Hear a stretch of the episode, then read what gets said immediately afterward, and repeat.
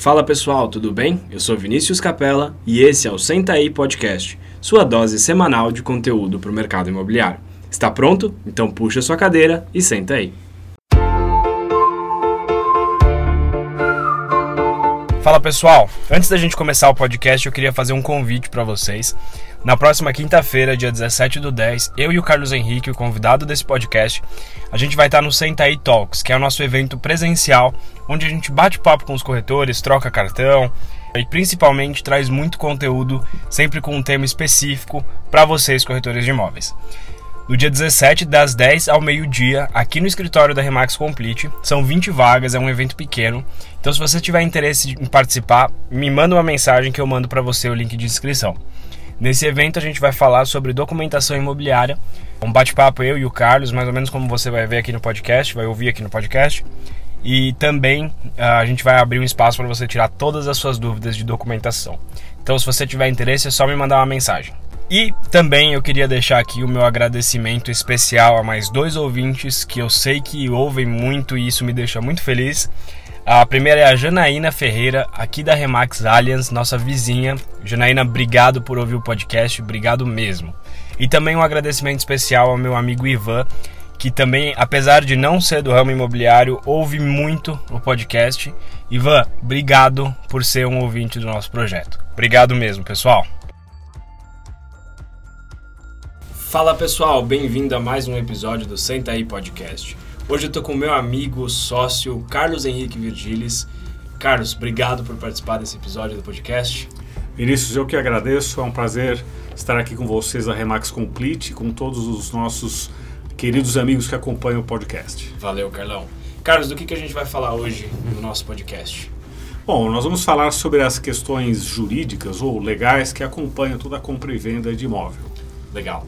Só para a gente dar um pouco aí de panorama para o pessoal que está ouvindo, Uh, queria que você se apresentasse rapidinho, contasse um pouco da, da sua história. Bem, o meu nome é Carlos Henrique Virgilis, eu sou advogado em São Paulo já há muitos anos. Eu tenho uma carreira de trabalhar em escritórios de advocacia no começo, da, no princípio do meu trabalho. Depois eu trabalhei num grande grupo financeiro industrial mais tarde vinha trabalhar numa empresa de tecnologia e, por coincidência, em todas essas ocasiões eu trabalhei na área imobiliária, uhum. também dando suporte para o patrimônio dessas empresas. E hoje eu tenho o meu próprio escritório e acompanho de perto todas as negociações da Remax Complete. Show de bola. E a gente sabe que a, a parte jurídica talvez seja uma das mais importantes na negociação do imóvel, porque afinal é ela que vai decidir se o imóvel pode ou não ser vendido. Uh, e aí, para o nosso público, a maior parte dele, Carlos, são corretores de imóveis. Sim. Como é que a gente faz, sendo corretor de imóvel, para saber se o imóvel pode ser vendido ou não? Que análises a gente precisa fazer? Não, é uma ótima pergunta, Vinícius, porque eu vejo a transação com imóveis com três importâncias bem grandes. Primeiro, o valor da transação sempre é uma, uhum. um valor que exige muito cuidado, muita uhum. cautela, não, não pode se correr riscos com compra e venda de imóvel. Segundo, é, elas têm um significado muito grande na vida das pessoas, né? são uhum. mudanças que uh, afetam família e várias outras situações. E em terceiro lugar, elas são uh, operações, a compra e venda de imóveis, são operações que elas devem respeitar uma série de ritos e de requisitos da lei. Então, para aqueles que estão se iniciando no trabalho de corretagem, de intermediação de venda de imóveis, eu diria o seguinte: tem duas preocupações muito grandes. Primeiro, a qualidade do imóvel que se vende. Uhum.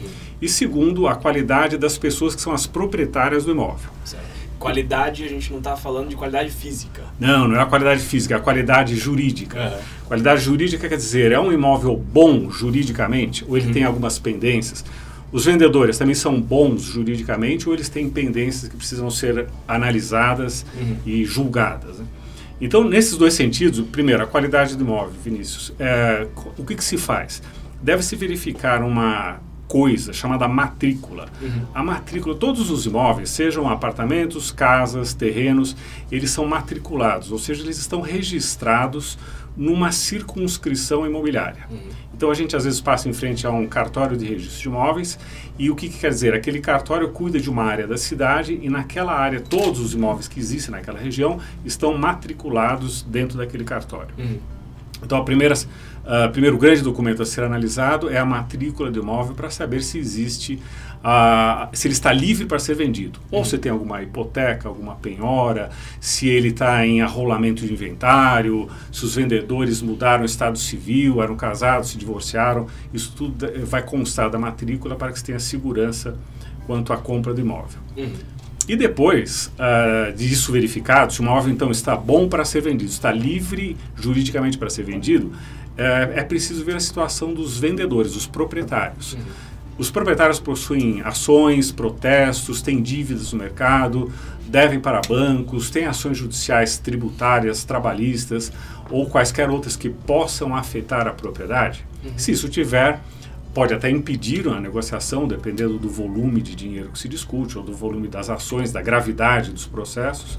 Mas uh, é, é preciso ver a situação dos vendedores sempre para saber se de alguma forma o imóvel não está comprometido, ou seja, se ele não vai ser objeto de um leilão, por exemplo, de uma uhum. penhora e um leilão para cobrir uma dívida de algum negócio que os proprietários fizeram. E tem, e tem coisas um pouco mais simples também que devem constar na matrícula. Né? Gente, às vezes a gente pensa em relação a problemas, mas uh, um, o casamento, por exemplo, é algo que tem que estar. Tá, se a pessoa comprou um imóvel solteira, Sim. Uh, e depois se casou. Ela tem que, tem que averbar isso na matrícula. Sim, porque na hora que ela for fazer a venda, vai constar o nome dela e o estado civil casado. Uhum. Mas quando ele comprou o imóvel, ele era solteiro. Então, o que, que precisa ser visto nessa ocasião? Se do casamento, qual foi o regime de bens que eles adotaram. Uhum.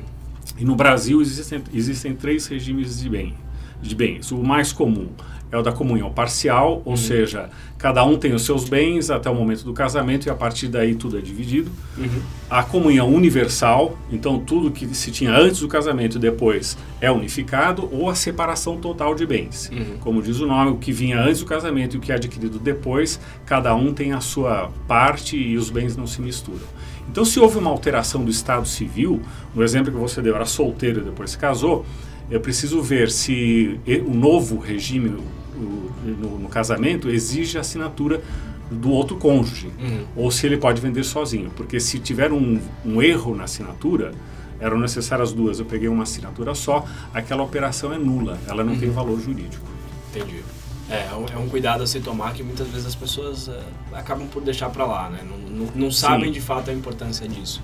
Uh, e aí cabe aos profissionais orientar os clientes em relação a toda essa parte jurídica, porque não tem nada mais frustrante do que perder uma venda por falta de documentação. Ah, sem dúvida. E é frustrante para o proprietário, que muitas vezes não sabia, para o comprador Isso. e para o próprio corretor. E, e, quais são as coisas que podem bloquear uma venda, que não tem o que fazer? Bom, vou, vamos também, também separar as coisas. Se for na matrícula, ou seja, a situação do imóvel, então eu encontro no, no imóvel uma hipoteca, porque aquele imóvel está servindo de garantia num empréstimo bancário que uhum. o proprietário fez. Ou então, o próprio, a própria compra do imóvel foi feita com financiamento imobiliário em alguma instituição financeira. Isso impede a, a venda no sentido de que se alguém quiser comprar, ele vai comprar a dívida junto, ele vai uhum. comprar o imóvel com a dívida junto. E muitas vezes é inviável fazer essas duas coisas, porque a dívida pode ser até superior ao valor do imóvel, dependendo do tipo de financiamento que foi contraído. Esse seria um dos maiores problemas. Outras uh, circunstâncias, vamos dizer, que podem afetar assim definitivamente a, a venda do imóvel é identificar a situação dele junto à prefeitura. Uhum. Como é que está a parte tributária, se ele está devidamente uh, cadastrado na prefeitura, se os impostos são recolhidos. E eu falo que isso é importante porque as dívidas tributárias de um imóvel elas podem consumir aquele imóvel. Uhum, uhum. Então, é uma das poucas situações que o proprietário pode mesmo perder o imóvel caso ele não tenha recolhido os impostos, sejam eles federais, estaduais ou municipais. E tem outras taxas que envolvem, principalmente em São Paulo tem diversas taxas ah, que, que, são, como a taxa do lixo, por exemplo, é algo não inviabiliza mas é importante que seja consultado, né? como outras certidões. É, sim, porque, como eu mencionei, toda vez que se adquire, quem está adquirindo imóvel, está adquirindo imóvel e tudo, tudo que vem junto com ele, uhum. todas as dívidas que estão associadas ao imóvel. Uhum.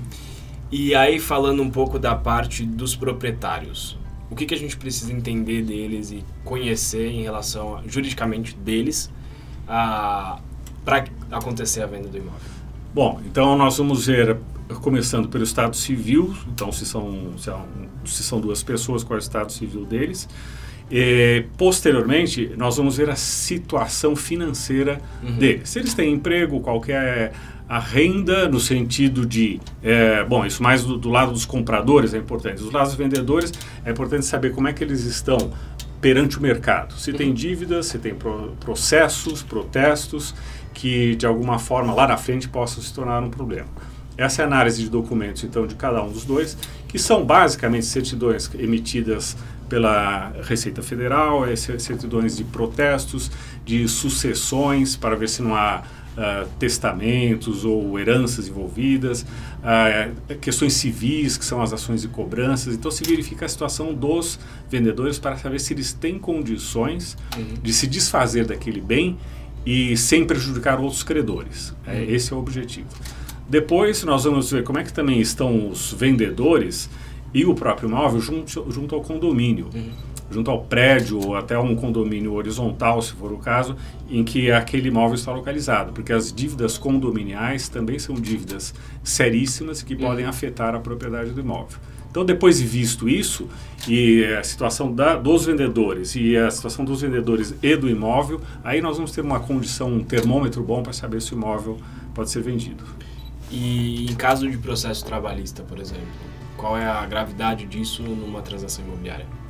Os processos trabalhistas, bom, eles vão, eles vão nos preocupar quando o vendedor é uma pessoa jurídica, mas uhum. estou simplificando aqui de uma forma mais, mais grosseira, mas é, esse é o sentido. Quando há uma pessoa jurídica vendendo, ela emprega pessoas, então ela é obrigada a fazer recolhimentos uhum. à Previdência Social, ao Fundo de Garantia, e essas, esse recolhimento é compulsório sob pena de haver uma sonegação de impostos. Uhum. Quando a, a, empresa não recolhe ou recolheu indevidamente, passou um período sem fazer os recolhimentos na alíquota correta, por exemplo, ela pode ser executada por essas dívidas tributárias e que são equivalentes às tributárias, né, as, dívidas trabalhistas. E uh, dependendo de, do volume que essas dívidas tenham, pode haver uma execução do bem. E a execução significa que aquele imóvel será leiloado para cobrir as dívidas trabalhistas. Então eu diria assim, duas dívidas que não se pode brincar são as tributárias, que são uhum. os impostos, uhum. e as trabalhistas, que são as obrigações sociais que o empregador tem em relação ao empregado. Legal. E para um corretor de imóvel, em que momento você acha que é o ideal para ele fazer essa análise? É quando chega a proposta de, de compra, por exemplo? Eu tenho visto que 99% das vezes é feito um compromisso uhum. antes de se fazer uma escritura. No compromisso, a pessoa já se estabelece a lista de documentos que devem ser apresentados, uh, em geral em 20 dias, para que o, o comprador faça análise da documentação. Mas eu recomendaria o seguinte: antes de começar a anunciar ou então ir atrás de ir ao mercado falando desse imóvel, é bom saber se ele tem condições de ser vendido. Uhum. Então, é, quando o vendedor anuncia ou comunica a sua intenção de vender, já seria muito bom pedir que ele encaminhasse uma cópia da matrícula, uhum. uh, que pode ser obtido facilmente no cartório de imóveis, ou se ele estiver na casa dele, tira uma fotografia, manda pelo, pelo WhatsApp ou por algum uh, scanner. E de qualquer forma, se já puder ser vista a matrícula, já vai ter uma boa ideia do que o imóvel representa hoje. E aí, olhando a matrícula, o corretor recebeu a matrícula, quais são os principais pontos da matrícula que ele precisa olhar nesse primeiro momento? Bem, primeira coisa a data da, da certidão que ele tem da matrícula. Porque uhum. se é uma certidão que foi expedida há cinco anos atrás, por exemplo, ou até um mês atrás. Muita coisa pode que ter é mudado, limite, né? Ah, pode ter mudado. Uhum. Como nesses exemplos que a gente falou. Casou, se divorciou, ou então ele pode até ter vendido aquele imóvel e está apresentando uma matrícula da época que ele ainda era o proprietário. Uhum. Então, essa, essa análise serve como uma uma avaliação preliminar uhum. para saber se esse imóvel tem um problema sério ou não. Mas mais à frente a peneira vai ficar mais fina e aí os documentos vão ser mais rigorosos. Uhum. Então, primeiro ponto, data da matrícula. E aí depois disso, o que, que eu preciso checar na matrícula? Talvez a metragem é uma coisa interessante. Muitas vezes, aí falando já um pouco da parte operacional, não tanto da parte jurídica, mas a gente vê muito é, o proprietário fala uma metragem, quando você checa na matrícula é outra. Então acho Sim. que até para evitar um tipo de divulgação errônea, a checar isso é importante. Sim. Talvez não tanto juridicamente, mas na parte operacional eu deixaria como dica 2 essa parte. Então, Carlão, joga a bola para você para dica 3. Ah, ok. Não, é, o que é importante define mesmo a característica do imóvel é o que está constando da matrícula. Uhum. Aquela metragem é que é a metragem definitiva. Então, se, é, se houver alguma divergência, é claro que vai prevalecer aquela que consta da matrícula. Uh, então já é uma boa coisa ver isso. Às vezes é também e é recomendável que, ver, que se veja se tem alguma vaga de garagem, porque muitas vezes em, em apartamentos é aquele imóvel com uma determinada metragem e uma vaga de, de garagem, ou o direito de, estacionar uhum. um carro numa vaga indeterminada, coisas desse tipo, para saber se muitas vezes pode ser que a, a vaga de garagem tenha uma matrícula própria. Uhum. Uhum. Agora, você falou uma coisa interessante que é a metragem do imóvel. Uh, existem dois tipos de operação imobiliária no Brasil envolvendo imóveis. Aquelas uhum. em que se vende imóvel pela metragem, uhum. então é aquilo que custa da matrícula, ou até um imóvel rural. Você imagina uma fazenda, alguém vai comprar uma fazenda que tenha 10 alqueires. Se essa uhum. é, é, é a extensão do imóvel que está sendo comprado. Ou então, a outra operação é a que se chama de ad corpus, ou seja, se vende a fazenda Santa Joana. Uhum. E a fazenda Santa Joana pode ter 10 ou 15 alqueires. O que se compra é aquela, aquela unidade, aquela uhum. fazenda. Uhum. E isso poderia acontecer com imóveis urbanos? Poderia. É raríssimo, eu não conheço nenhum caso, mas pode ser feita então uma venda por metragem ou uma venda pelo corpo, pelo imóvel diretamente. O mais comum é que tenha a descrição uh, da metragem dos imóveis. Certo. E também acho que é muito, muito importante que cheque se a pessoa que você está conversando é de fato o proprietário que está na matrícula. Ah, sim. Uh, então, até eu diria assim, pegando a matrícula, já vai para ler a descrição do imóvel, que está na primeira página, e já vai para a última página da, da, certidão da matrícula, ver quem é o atual proprietário. Uhum. Aí você vai confirmar se quem disse que, está, que é o proprietário é realmente a pessoa que deve vender. E, a princípio, antes de começar a jogar o imóvel para o mercado. Uh, tem algumas certidões, isso a gente faz lá no escritório, a equipe faz isso no escritório, é, que elas checam, eles checam para ver uh, certidões gratuitas, certidões básicas que eles checam para ver se, se, o imóvel está juridicamente redondo. Quais são as principais que você uh, daria de sugestão para as pessoas checarem antes de colocar um imóvel no mercado? Olha, tem, tem muita coisa que pode ser obtida pela internet sem custo nenhum e a maioria das certidões podem ser feitas assim.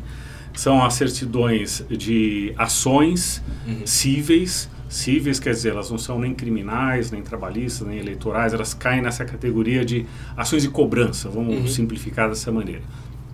As ações cíveis, que são os distribuidores, isso que se obtém na internet, verificando no, no fórum né, da, uhum. da região se foi distribuída alguma ação. Ou no, onde a pessoa mora hoje, ou então onde ela morava até há pouco tempo atrás. Tem que ser uhum. sempre o domicílio do vendedor. É, depois das ações cíveis, é, vale a pena verificar a questão de tributária.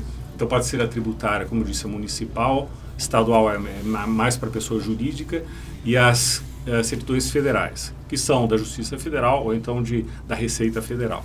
Essa, e tem os protestos, são, vêm pela internet sem grandes problemas. As certidões dos cartórios de protestos já exigem mais trabalho. Uhum. Nós temos 10 cartórios de protestos em São Paulo e aí é bom envolver ou uma empresa ou um despachante, alguém que possa obter com mais facilidade. Que, é, que aí o tempo é um pouco mais longo para fazer é, esse, esse processo. É. E no caso da locação, o que, que é importante checar para fazer uma locação? A gente falou bastante de venda até agora, mas e a locação? A, locação, uh, eu diria, segue o mesmo caminho, mas ela é mais simples porque, um, pelos valores envolvidos, pelos uhum. prazos, não significa transferência de propriedade, apenas o uso da propriedade que está sendo discutido. Então, novamente, eu preciso saber se a pessoa que diz que é a proprietária é, é ela que consta uhum. da matrícula e, portanto, se for ela, ela pode alugar. Se não uhum. for ela, precisamos entender o que aconteceu, uhum. se, se a pessoa pode comparecer uh, no contrato de locação. E depois nós vamos verificar, eu recomendava que se veja a saúde financeira do locatário uhum. para ver se ele pode honrar o compromisso de pagar o aluguel e provavelmente a taxa condominial e ainda o IPTU que vão fazer parte do pacote da, da locação. Uhum. Aí é uma operação bem financeira, né? É entender mesmo se a pessoa de fato, uma de fato pode receber, é dona para receber esse aluguel e a outra tem condições de pagar esse aluguel. Isso. E se você pudesse dar uma dica para os corretores de imóveis algo que eles devem aprender uh, relacionado ao direito ou se aprofundar um pouco mais para ter segurança e passar isso para os clientes deles uh, sobre essas transações? Talvez o, fluxo de uma transação ou algum conceito jurídico. O que você diria assim como ponto principal para um corretor saber? Ô, Vini, essa pergunta é boa porque ela envolve o seguinte: nós sempre temos conhecimento de várias coisas, pelo que lemos na internet, às vezes é no jornal, numa revista, e aí nós achamos que entendemos muito daquele assunto. É, né? isso, é, isso, é, perigoso. É perigoso. É perigoso porque, assim como nós não damos palpite na área médica, ou em arquitetura, engenharia, porque nós uhum. não somos profissionais do ramo, eu diria que é um pouco perigoso também dar um palpite na área jurídica. Uhum. Então, uma, a sugestão que eu daria é o seguinte: que os corretores sempre trabalhassem a quatro mãos com o advogado da, da empresa, da imobiliária, tira, se aconselhassem, tirassem todas as dúvidas e que evitassem uh, passar informações jurídicas se, de, se, elas não foram previamente avaliadas ou até aconselhadas por alguém. Uhum. Mas uh, não, não ache que você entende da lei e pode começar a falar coisas, porque isso pode dar uma falsa segurança a, ao vendedor, uhum. ou pode até orientar o vendedor a seguir um caminho que daqui a pouco vai ser o, o pior. Uhum. Então, converse sempre com o advogado, tenha essa tranquilidade de usar um profissional do ramo. É, evitar passar qualquer tipo de informação que você não tem certeza. Né? Isso, isso é muito também. importante. Também. Legal. Fala pessoal, é o Vini. Bom, é, primeiro eu queria te fazer um, um agradecimento a você que está ouvindo o nosso podcast. Queria, do fundo do meu coração, dizer obrigado por fazer com que esse projeto seja realidade e que a gente consiga levar ao máximo de corretores possíveis essas informações. E eu queria também te fazer um pedido, que é se você está gostando do podcast, se você está achando que as dicas, que as entrevistas estão agregando na sua vida, uh, me ajuda a divulgar esse podcast para mais profissionais, para mais gente do mercado imobiliário. Uh, e você pode fazer isso com uma simples ação.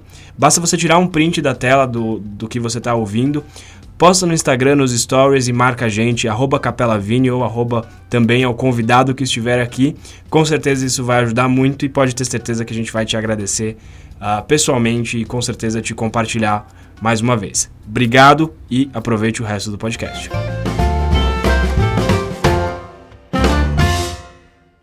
Show de bola, Carlão. Queria te agradecer mais uma vez por participar do podcast. Uh, tenho certeza que essas dicas que você deu com certeza vão ajudar os corretores e os profissionais do nosso mercado para terem um pouco mais de noção e principalmente para tomarem alguns cuidados relacionados à parte jurídica do nosso negócio. E para a gente encerrar, eu queria que você deixasse aí algum ponto de contato com você, como é que as pessoas que estão ouvindo, se tiverem alguma dúvida, como é que elas podem chegar em você. Ah, eu, eu que agradeço, Vinícius, essa oportunidade foi excelente de conversar com todos aqueles que acompanham o podcast. E caso haja uma dúvida que queiram me procurar para tirar alguma dúvida ou esclarecer alguma coisa, pode acessar o meu LinkedIn. Uhum. Então, repetindo, meu nome é Carlos Henrique Virgiles, vocês vão me achar facilmente lá. Façam as perguntas, eu vou ter muito prazer em responder. Show, obrigado, Carlão. Uh, obrigado a todo mundo que ouviu. Se vocês tiverem qualquer dúvida, crítica, sugestão, Uh, é só me mandar uma mensagem no meu Instagram, que é capelavini, ou então, então entrar em contato pelo e-mail viniciuscapela com dois L's, arroba remaxcomplete.com.br e vejo vocês no próximo Senta aí. Até mais!